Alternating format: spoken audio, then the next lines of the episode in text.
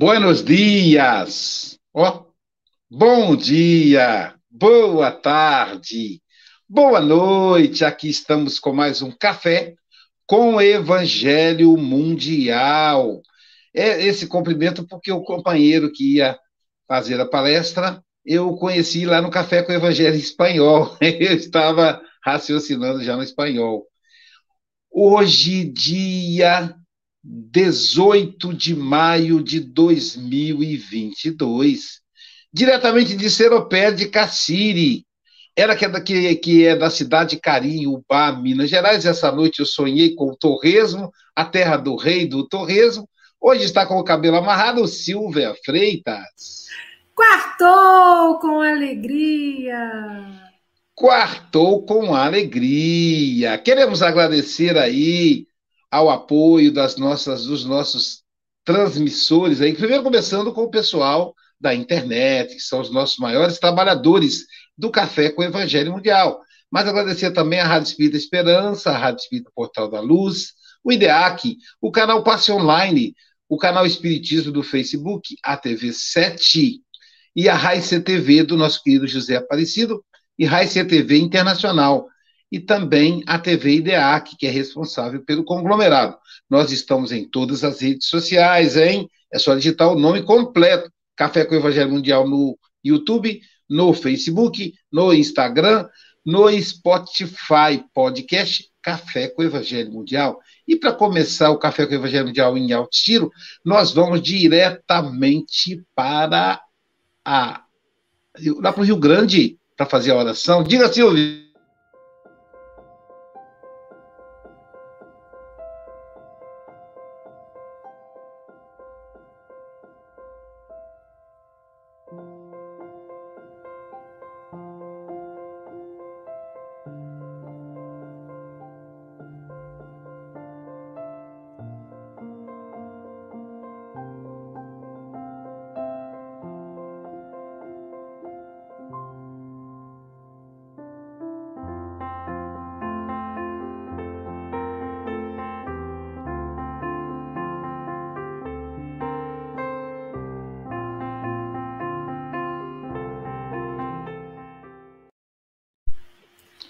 Viu a caneca? Que, que, que, que, maravilha! E o trabalho do sexteto, esse povo que trabalha nos bastidores, gente, é tão importante. Veja bem, o Vitor, computador do Vitor e o meu computador, coincidência, né?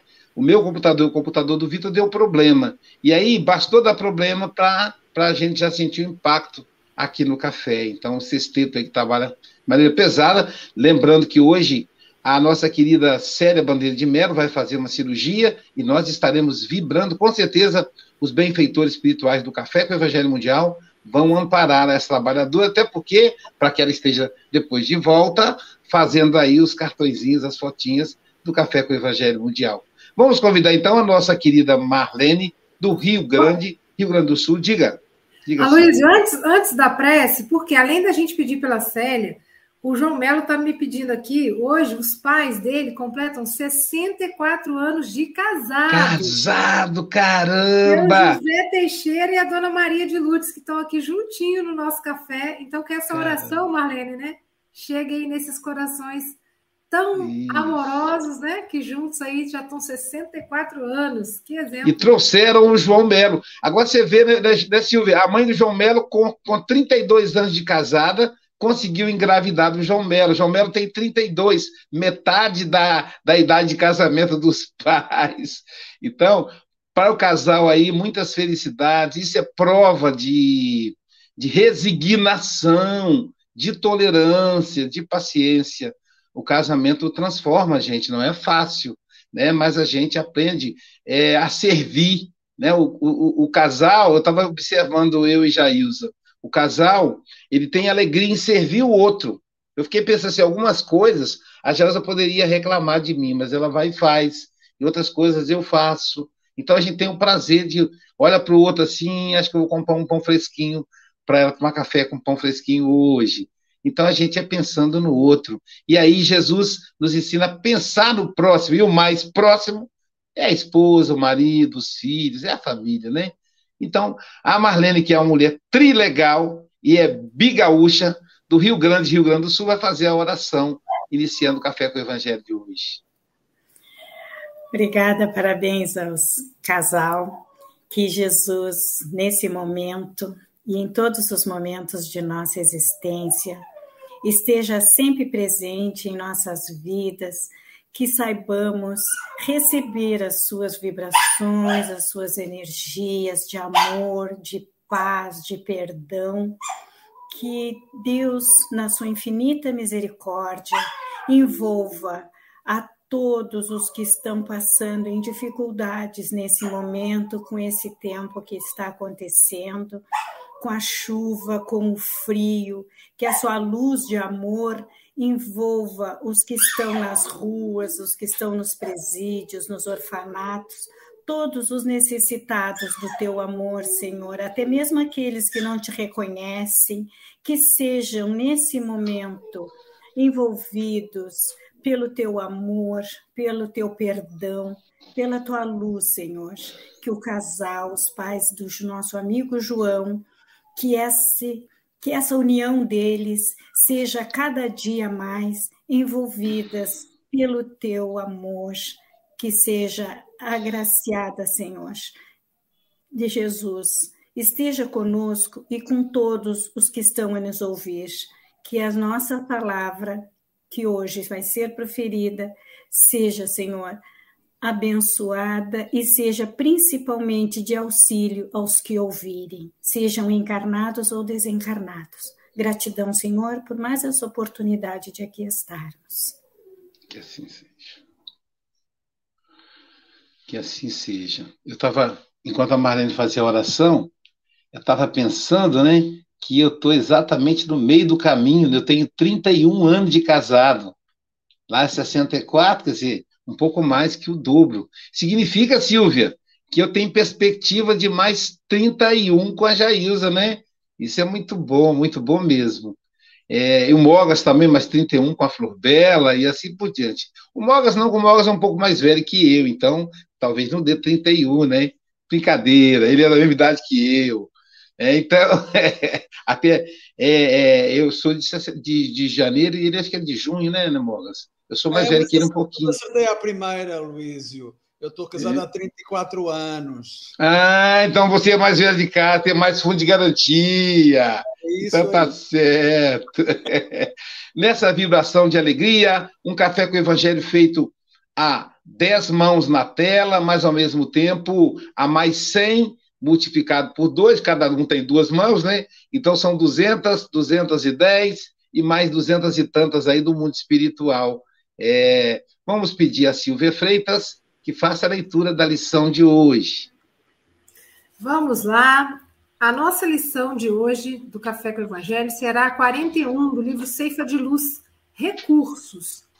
Tende cuidado e guardai-vos de toda e qualquer avareza, porque a vida de um homem não consiste na abundância dos bens que ele possui. Jesus está em Lucas capítulo 12, versículo 15.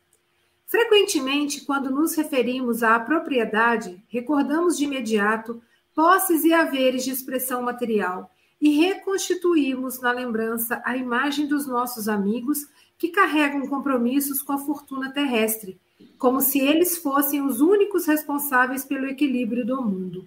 Entretanto, assim agindo, escorregamos inconscientemente para a fuga de nossos próprios deveres sem que isso nos isente das obrigações assumidas.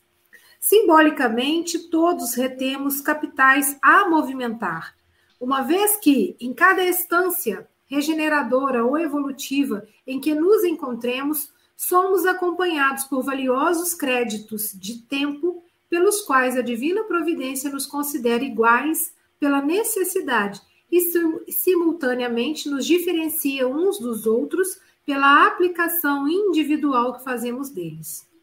Somos todos, desse modo, convocados não apenas a empregar dinheiro, mas também saúde, condição, profissão, habilidade, entendimento, cultura, relações e possibilidades outras de que sejamos detentores em favor dos outros. Porquanto, pelas nossas próprias ações, somos valorizados ou depreciados, enriquecidos ou podados em nossos recursos pela contabilidade da eterna justiça.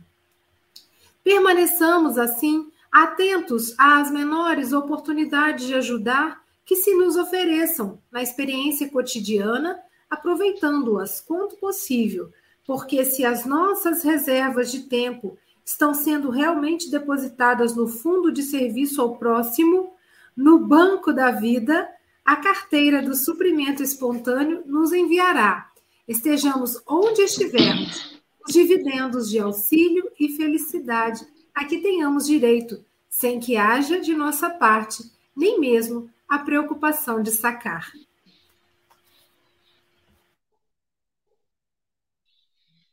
Que legal, que legal. Isso me lembrou, enquanto você lia, Silvia, eu fui bancário, né? 12 anos. Fui bancário do Bradesco, um banco particular, um, um dos maiores do, do país. E o Bradesco foi uma escola. Muita, muitos homens, muitos jovens brasileiro, brasileiros fizeram o serviço militar. Então, o Bradesco ele é como se fosse o meu serviço militar me mandavam para São Paulo, para Rio de Janeiro, fazer cursos. E eu ainda menino, ficar hospedado no hotel, ali, sozinho no quarto, e depois de manhã tinha que estudar e voltar. E eu, menininho mesmo, estava com 18, 19 anos. O gerente é, cobrava de mim se eu tinha feito a barba, e a minha barba, e, como é que ele fazia para medir? Ah, o que que o mundo, como é que, o que é o mundo espiritual, né? Para medir a minha barba, ele fazia assim, para cima, com papel. Se fizesse barulho, é porque eu tinha que fazer a barba. Ele dizia: volta em casa e faz a barba. Então, eu olho para trás e fico pensando, né? Me, me desenvolveu em mim disciplina com relação ao horário, organização. Chegava na minha mesa, aquele monte de papel, e ele dizia: Você está trabalhando para caramba, né? Esse monte de papel em cima da mesa. Diretor, não, não, isso é desorganização, a mesa tem que estar tá limpa. E aí é, eu tinha que limpar a mesa. Ele ali, ele ali sempre muito alinhado, com a camisa manga comprida, botoada, até o punho. Até hoje, quando eu vou abotoar a, a, camisa do terno, eu lembro dele, né? Botoado assim até o punho, a, o botoado até em cima, sempre muito elegante. E ele dizia que. E ele, ele sempre falava para a gente: olha, eu vou buscar o cliente lá fora, eu não vou ficar na agência. Gerente bom é aquele que não fica na agência. E vocês vão receber esses clientes com muita, muita afetividade, com muito carinho. Não adianta eu buscar e vocês expulsar eles daqui. Então, é, a, foi uma, uma, uma aula de gestão. E depois é, eu, eu fiz o concurso público e me tornei bancário do Banco do Estado do Espírito Santo. Era, era mais tranquilo, né, porque eu era concursado. Aí eu fui usufruir de uma empresa pública, com todos os direitos, plano de saúde, etc. Os meus primeiros filhos usufruíram desse plano de saúde.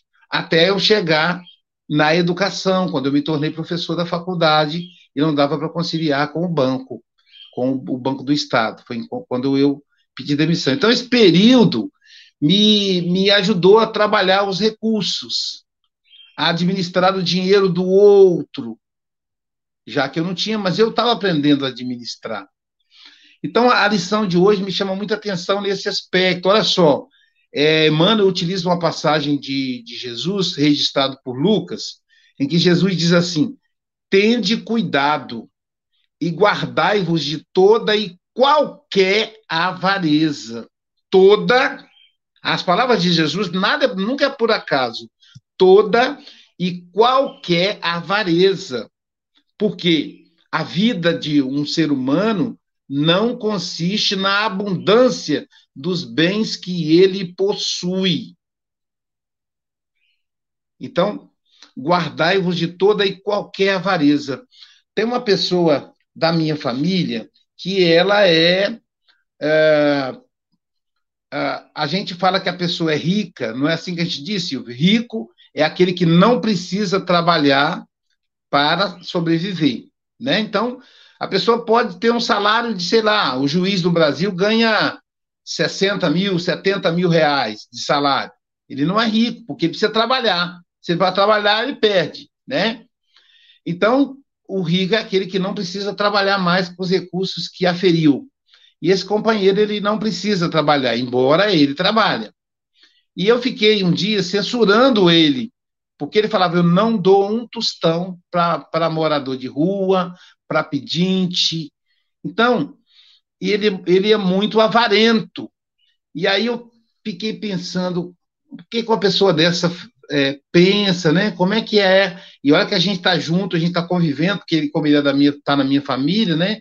Ele é namorado de uma pessoa da minha família. Ele está, então, convivendo com, com a gente, comigo, pelo menos, há uns cinco anos, acho que até mais. E aí eu fiquei pensando, né? Aí eu me peguei pensando o seguinte: por que, que eu estou censurando ele?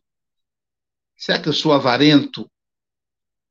Quanto a ele ser avarento, para mim não tem importância nenhuma. A importância é se eu sou. E pelo processo da projeção, quando alguma coisa no outro nos incomoda, é porque nós temos em nós. Então, você aí que está tomando esse café gostoso conosco, nessa manhã é, deliciosa, né? Em alguns lugares do Brasil, como lembrou a Marlena, ela está toda lá de, de, de, de, de boina, cachecol, enfim, né? Está toda protegida lá do frio. Então, alguns lugares estão até nevando. E aí a gente que mora no Sudeste, né, Silvia? A gente fica assim, ah, meu Deus, puxa vida, que inveja! Só que não é, não é tão, é, é, digamos assim, glamuroso assim quanto parece, né? O glamour é só para quem está de fora, né? É aquela história que o pasto do vizinho é sempre mais verde que o nosso. Então, é, eu nem sei por que eu estou falando da neve, já, já perdi aqui ó, o, o, meu raciocínio. Mas quando a gente. Ah, sim, nós olhamos para a neve, e aí, se a neve, o, o que nos chama atenção no outro é porque nós temos em nós. Então, se eu olho para o outro e eu digo assim, você que está tomando café conosco nesse momento, você olha e fala: Meu Deus, eu tenho uma vizinha que ela é tão avarenta. Então é porque você tem, tem avareza. Eu tenho um vizinho que ele é tão maledicente, ele é tão fofoqueiro. isso me incomoda tanto, é porque você é fofoqueiro. Então é importante isso. E aí eu fiquei pensando, onde é que eu sou avarento? Porque aí Jesus fala: tende cuidado e guardai-vos de toda e qualquer avareza. Por exemplo, quando eu me, me é, não me permito aplicar um passe em um doente e eu tenho saúde e eu tenho um curso de passes, isso é avareza. Eu estou guardando. Quando eu não me proponho a falar do evangelho, quando eu sou um comunicador, isso é avareza. A, a minha viagem para Belo Horizonte, eu fui com muita desconfiança, com muito, ah, não sei se está na hora ainda, a gente fica meio preguiçoso, né? Porque costuma ficar aqui nas, na internet. E aí, quer dizer, isso é avareza, então é preciso, não é, não é para ficar em casa que eu reencarnei. Essa é a minha tarefa. Meu amigo Aires lá da Suíça, Luísio, tem que fazer agenda para a Europa. Aí eu já estou com outra justificativa, a guerra da Ucrânia, vamos esperar passar a guerra da Ucrânia, até porque a Suíça e a Suécia estão negociando lá. Então, quer dizer, é avareza. A avareza é quando eu guardo algo que eu posso distribuir. E aí Jesus continua: a vida de um ser humano não consiste na abundância dos bens que ele possui. Aí você fala assim, mas então, é, se eu sou se eu sou rico de intelectualidade, nós temos aqui a Ágata, que é pesquisadora, se eu sou rico de intelectualidade, hoje eu tenho uma reunião, inclusive, com, os professores do meu mestrado, então, isso não é, não vale? Não, só vale se eu distribuir. A lógica divina, ela é diferente da lógica humana, da lógica material. Quanto mais eu distribuo, mais eu tenho. Quanto mais eu guardo, menos eu tenho. Lembremos do, da parábola dos talentos. Aquele que enterrou o talento, enterrou por uma boa justificativa, mas foi censurado. Muitos de nós assim, mas eu não vou fazer palestra porque eu ainda não estou preparado. Eu ainda não vou trabalhar na visita aos enfermos, porque eu ainda sou inseguro, vou fazer umas aulas de biologia, de bio, biofarmacologia.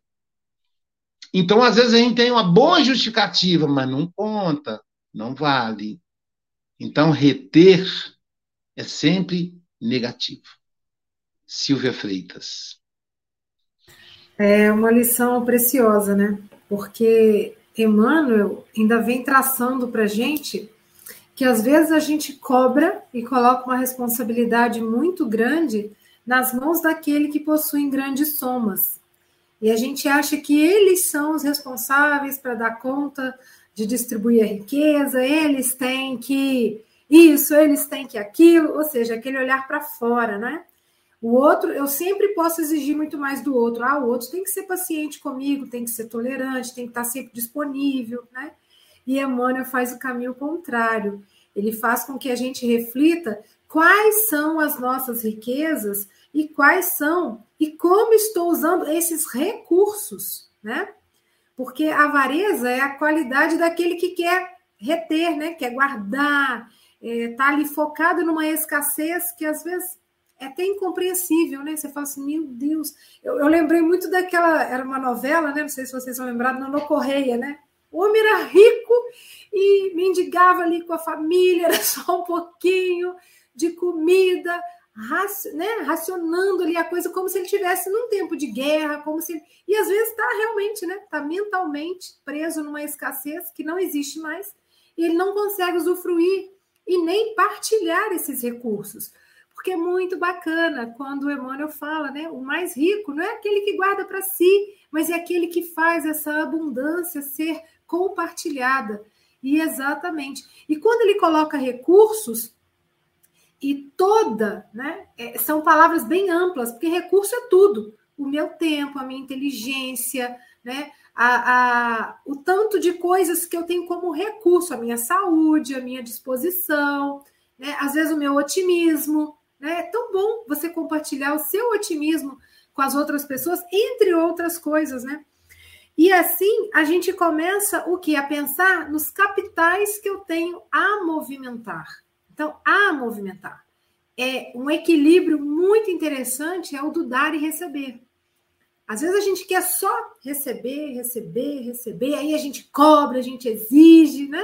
Fica uma pessoa muito difícil de conviver. Vocês imaginam você ter perto aí uma pessoa, ou você ser essa pessoa, né? Que só exige do outro o tempo todo. É muito é complicado até, né? A gente se relacionar assim, cobrando muito do outro e esquecendo qual é a minha parte de colaboração na vida.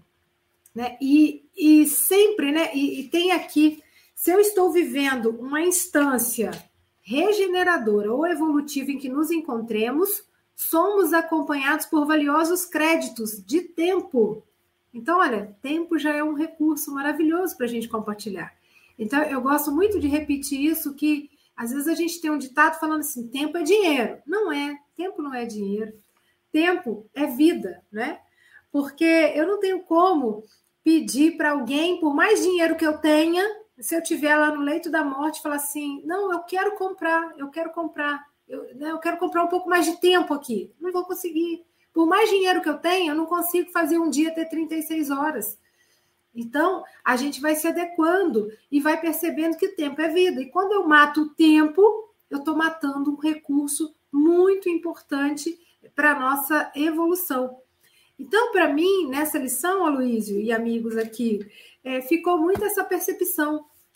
Os menores recursos que eu tenho, e aí eu vou lembrar muito, né? Eu, eu até na hora fiz um post ontem, quando a, a nossa querida amiga Elza Rossi falou do relógio. O relógio, ele tem uma sistemática complexa de engrenagens, de peças de variados tamanhos, e elas se encaixam, e cada uma tem uma função importante. E se você perder o parafusinho, por menor que seja, o relógio já não vai funcionar direito. Então, assim somos nós na vida. Fazemos parte de uma grande engrenagem, que é o relógio, e cada um de nós, com seu tamanho, com seu recurso, com a sua quantidade de recursos, é importante para fazer esse reloginho funcionar.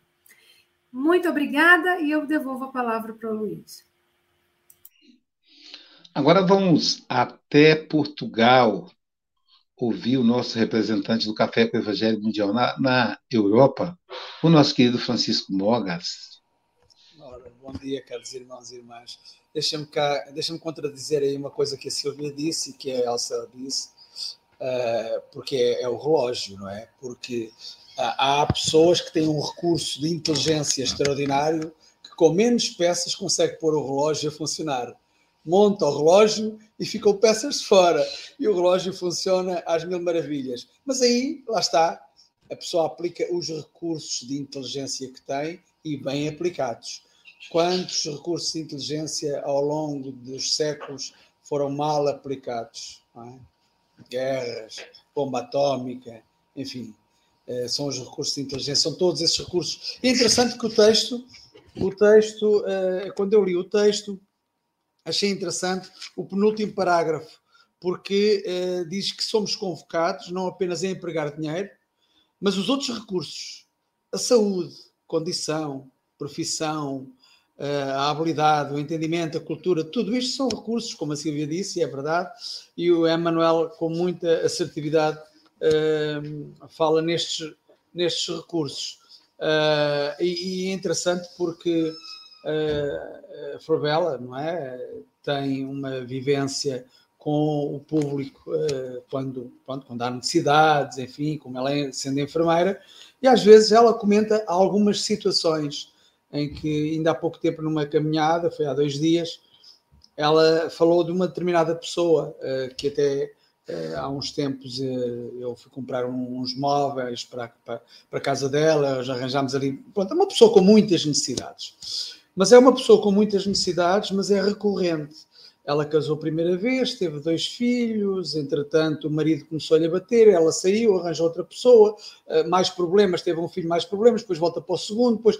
e neste processo todo, com quatro filhos, nenhum deles com os, com os pais e ela sozinha com os filhos, agora nesta relação que ela tem, que é com o, com o segundo, já está a pensar em engravidar, e ela diz assim, meu Deus do céu, já chega. É evidente que ela não disse a ela, não é? Mas orou e disse assim: já chega, não penses mais em engravidar, porque ela não está a aplicar os recursos de inteligência, os recursos de cultura, os recursos de, relação uh, que, uh, que foi sujeita e não está a aplicar bem. É? Uh, e esses recursos, realmente, nós temos essa, digamos, esse desafio, não é? Porque uh, temos, muitas das vezes, temos recursos que não são aplicados, umas vezes por preguiça, uh, outras vezes por vaidade, enfim, sentimentos que nos prejudicam na nossa, na nossa evolução. E quando, e quando eu li uh, o texto, saiu-me logo uma, uma quadra que foi esta. Os recursos que usufruímos não são apenas financeiros. Se bons gestores no, no que possuímos, receberemos dividendos verdadeiros. Ora, que dividendos são esses? Não é? São dividendos que, que são dividendos uh, morais, são dividendos espirituais, são dividendos que uh, será a nossa moeda de troca, o nosso bónus hora, não é? Ou a caridade que fazemos ao próximo. E hoje o Aloísio disse aí uma coisa interessante, que foi, o Aloísio diz que a vida do ser humano não consiste nos bens que possui, se persistir no comportamento mundano, mais difícil a prática da caridade constitui. É isso. A pessoa liga-se de tal maneira uh, aos bens financeiros uh, de uma forma uh, doentia, não é? que acaba por, por não ter, nem sequer se lembrar em ajudar aquele que está ao, ao, ali ao seu lado. Mas pronto, mas isso cada um uh, sabe de si e Deus sabe de todos. Isso é o que se costuma dizer cá em Portugal, não é? Não, não sei se no Brasil também se costuma dizer esta frase. Uh, mas é um bocado, é um bocado isso. Uh, é sabemos aplicar os, os recursos que, que, muitas vezes nos passam completamente ao lado e nos esquecemos deles. ele fala na saúde, eu costumo dizer na, no, no, Evangelho do Lar, falo da saúde. é algo que só se dá valor quando não se tem. Ora, dar valor a algo que não se tem é realmente interessante. Não é? é um recurso, a saúde é um recurso que temos e que muitas vezes acabamos por, da forma como comemos, da forma como, enfim, como fazemos, não, não fazemos exercício físico, temos maus hábitos, nós estamos uh, a menosprezar esse recurso que é um recurso extraordinário, que é o recurso da saúde. É? Mas pronto, basicamente é isto, Luísio. Uh, vou dar a palavra agora aqui às nossas duas irmãs, uma que está em Portugal e outra que está no Brasil, cheia de frio. Quem diria? Uma pessoa aqui em Portugal diz: não, o Brasil é só calor, só calor. Não, também há frio. A Marlene está ali de touca e, e de luvas e cascola. Ai, não, cascola não, isso eu já inventar. Um bem-aja a todos e muita alegria com esta excelente companhia. Já estou a rimar outra vez. Mas a, a irmã dela, Rose Pérez, estava de cachecol ontem. Eu estou com cachecol aqui que eu usei a última vez em 2019, 2018. Está até com cheiro de gaveta, né? Então, aqui em Guarapari não faz frio assim. Bom, falando então nisso, vamos ouvir a nossa querida Marlene Pérez, do Rio Grande, no Rio Grande do Sul. Mais uma vez, de, novamente, bom dia, queridos amigos. Realmente aqui está muito frio. Aqui é uma terra trilegal, não tenham dúvidas. Mas quando é frio, é frio mesmo. E hoje até o solzinho está com preguiça de sair da, do calorzinho dele lá onde ele está. e aí, e aí, ó, falando no tempo, eu eu fiquei pensando aqui quando eu li essa leitura de hoje, né? A gente aqui nesse momento que estamos vivendo com esse tempo de frio, começa a te dar uma, uma certa acomodação. Tu fica lá, ou no calorzinho da, da lareira, quem tem, o fogão a lenha, estufa, até mesmo das cobertas, né? E eu, hoje de manhã, estava com uma dificuldade imensa de sair debaixo das cobertas e me lembrando. Digo, poxa vida, eu estou aqui pensando em sair debaixo das cobertas e aquele irmão que está lá embaixo da maquise. Eu estou aqui, é só eu sair daqui, botar uma roupa, botar uma touca, agasalhar, pronto. E aquele que está lá, meu Deus do céu, só contando com a caridade divina e de quem estiver disposto a ir lá e alcançar alguma coisa quente para comer, alguma coisa quente para se agasalhar. Então aquilo dá um, uma dor, né, por dentro assim que pronto, meu frio foi embora, passou, né? E eu fiquei também pensando, né, que nos grupos de pessoas mais ou menos da segunda, terceira idade, como eu, que não tem muita facilidade, muita saúde também para estar tá agindo na rua para ajudar, né? Então a gente se reúne e faz em casa. De alguma maneira tu não deixa de ajudar e tu usa o teu tempo. Faz uma, um agasalho para distribuir, uh, faz alguma coisa, um pão, um, um, alguma coisa, sempre tem alguma coisa para se fazer que possa ajudar para usar o teu tempo em benefício do que precisa, sabe? E a, a Silvia estava lembrando da novela do seu nonô, com a avareza dele, e eu lembrei da Xepa, da Dona Xepa, eu não sei se alguém de vocês assistiu. A Dona Xepa era uma mulher uh, que tinha a família dela, ela criava os filhos sozinha, e era Dona Xepa porque ela recolhia no final da feira as coisas para alimentar a família. E assim mesmo, ela ainda distribuía para aqueles que, como ela, tinham necessidades, tinham carência, tinham fome. E então ela ia, falavam, criticavam, debochavam dela, da atitude dela. Ela não estava nem aí. Ela fazia no final da feira, pegava a bolsinha dela, ia lá, recolhia tudo que os feristas não queriam mais, ia para casa, alimentava os seus filhos e ainda fazia para aqueles que não tinham assim como ela, porque ela, melhor do que ninguém, conhecia a necessidade daqueles irmãos, a fome que aqueles irmãos passavam.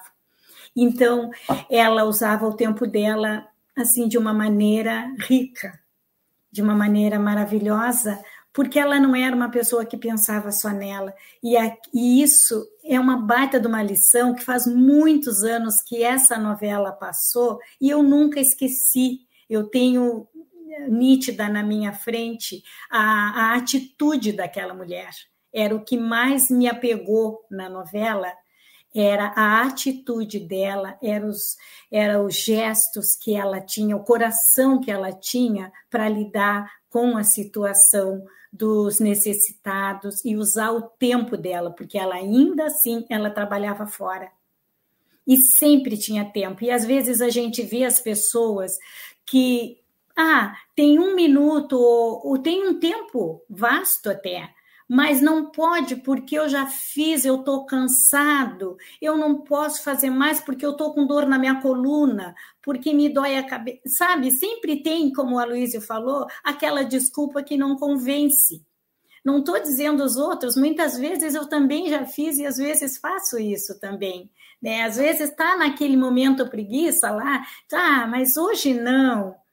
E aí para, pensa, te lembra do outro, né? Te lembra do Jerônimo, né? Do gigante dentro. A gente tem todos os recursos do mundo, a gente tem os nossos membros perfeitos, a nossa mente para pensar, raciocinar e o tempo que Deus nos deu e nada nos cobra, para a gente usar ele de maneira, de uma maneira que ele nos pede com amor, com dedicação, com gratidão. E aí, Estamos. Eu estou fazendo isso de uma maneira que Deus tanto nos pede, né? Então, é isso que me faz pensar todos os dias quando tá calor para levar uma água gelada a quem está na rua e não tem acesso, quando tá frio para levar um, um agasalho para quem está lá tremendo de frio e muitas vezes bate de porta em porta e só ouve um não. Ah, vai buscar, bate na porta de um avarento que ah, vai trabalhar como eu fiz, vai fazer o que eu fiz, eu tenho o que eu tenho porque eu fui atrás, porque eu lutei. Mas não sabe, né? Até quando tu vai ter isso que tu lutou? E se tu em outras vezes tu não bateu na porta daquele indivíduo também para pedir alguma coisa e não tá livre também, tu ainda tá aqui, enquanto tá aqui não tá livre, né, de um dia precisar. Que ainda que não seja de uma necessidade financeira, mas até de um, de um abraço, né, de, um, de alguma coisa que te dê um alento no coração, né, aquele irmão lá no hospital que tanto necessita de uma companhia, que às vezes está abandonado lá sozinho, e tanto necessita de alguém que só chegue lá, se sente na beira da sua cama e escute. Que ele diz, só precisa desabafar, só precisa falar para aliviar a sua dor. E aí, cadê o tempo para fazer isso? Às vezes a gente não quer desperdiçar o nosso tempo para fazer para quem menos precisa, até os nossos mesmos em casa. Não tem tanta necessidade. Ah, eu tenho que ficar fazer almoço para o meu filho que vem almoçar comigo, os meus netos. Mas a necessidade de eu fazer isso é tão maior do que aquele que precisa do meu ouvido, do meu abraço.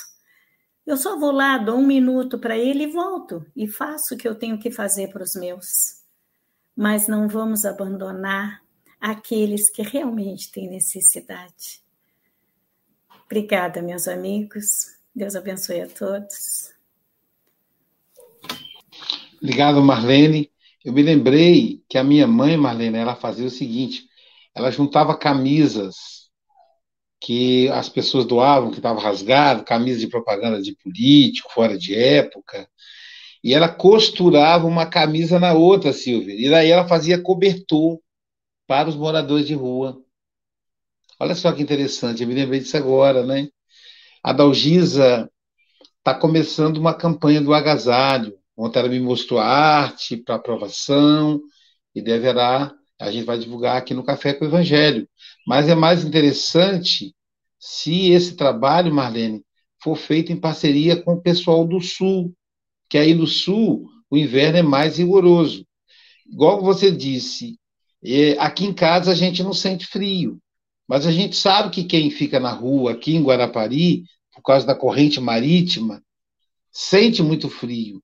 E eu não sei se vocês já experimentaram tentar dormir sentindo frio. Eu não consigo.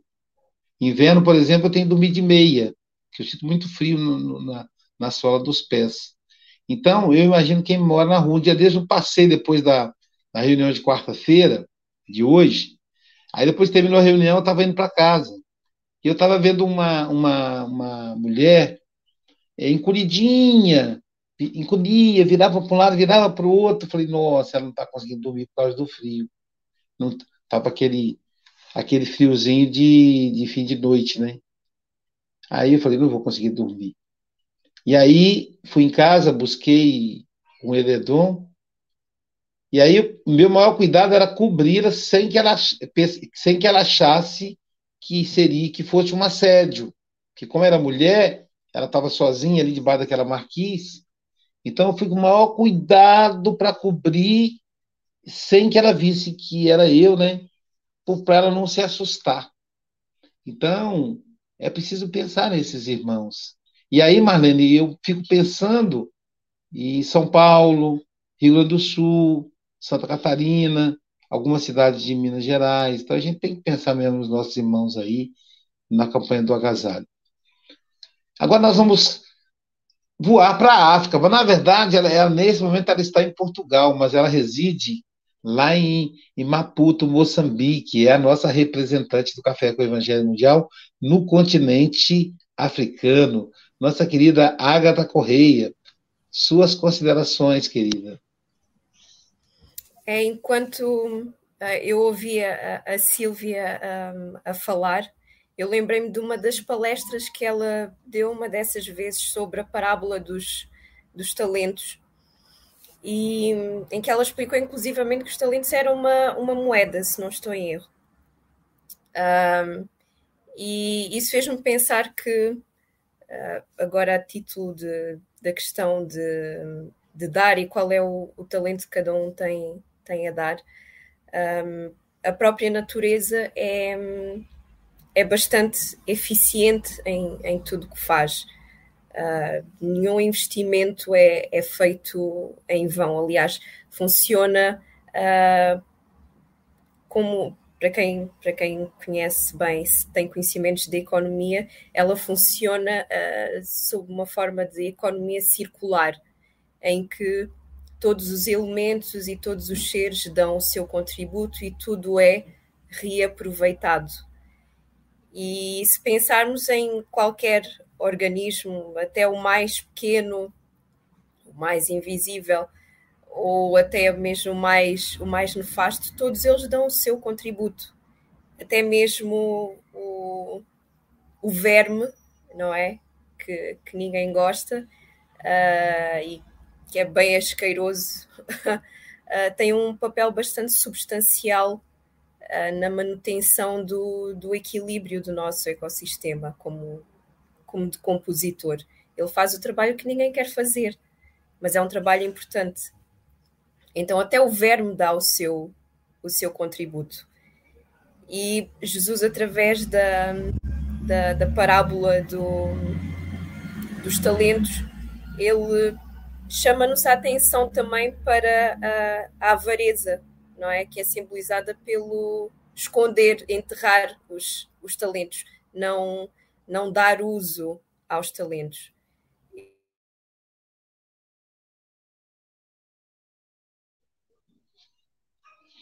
Bom, pessoal, agora eu estou aqui é, pegando aqui o poema O Tempo, de Mário Quintana, falando da avareza, da Carga tá voltou, isso. Oi. Oi, Ai, tu voltou, voltou. voltou. Estou aqui. Então tá bom. Estou aqui ainda. Ah, tá bom.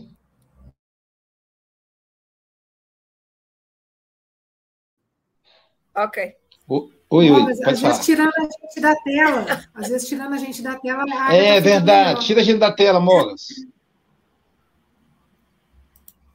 Ok.